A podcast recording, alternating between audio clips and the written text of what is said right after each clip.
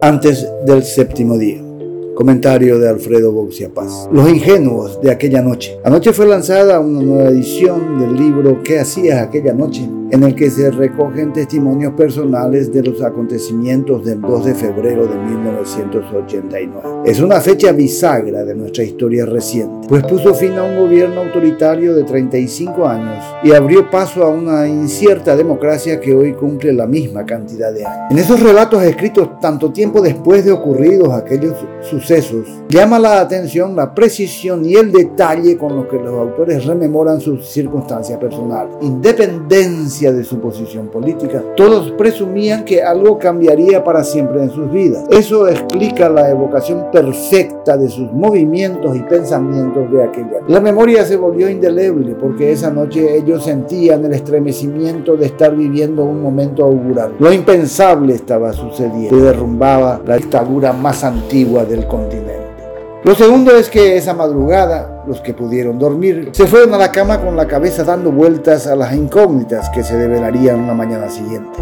Se cumpliría la enorme expectativa de alcanzar la democracia.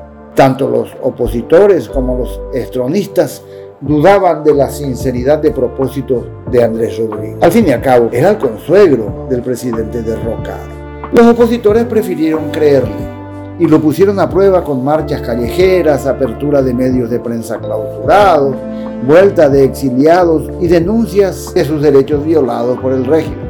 Los hechonistas dieron la primera muestra de la histriónica plasticidad colorada. Con una capacidad de adaptación sorprendente, simplemente desaparecieron. En la mañana del 3 de febrero se evaporaron los megacarteles que estaban sembrados a lo largo de las rutas del país con la leyenda Paz y Progreso con Stroessner. Nunca más se vieron los pequeños bustos de Stroessner que adornaban los escritorios de los burócratas públicos. Las calcomanías con la cara del general pegadas a las ventanas del domicilio o al parabrisas del auto fueron eliminadas mediante el furioso raspaje del cuchillo tramontina de la consigna. Ahora todos éramos demócratas. Pasaron los días y se fue haciendo evidente que de verdad empezaba la transición democrática. Fue emocionante ver cómo sucedían cosas que pensábamos nunca ocurrirían aquí.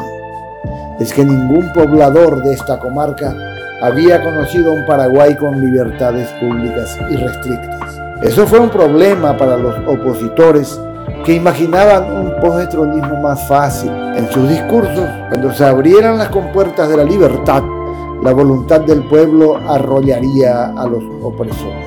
Pronto descubrirían que la democracia por sí sola no lo arregla todo. Y también fue un problema para los estronistas, quienes pronto se percataron que el anciano régimen ya no volvería y que había que disimular ciertas costumbres gorilas. Al releer aquellos entrañables relatos contenidos en el libro, uno descubre que quienes soñaban con cambios inmensos pecaban de ingenuidad. En realidad, se sobreestimaba el peso de la sociedad civil.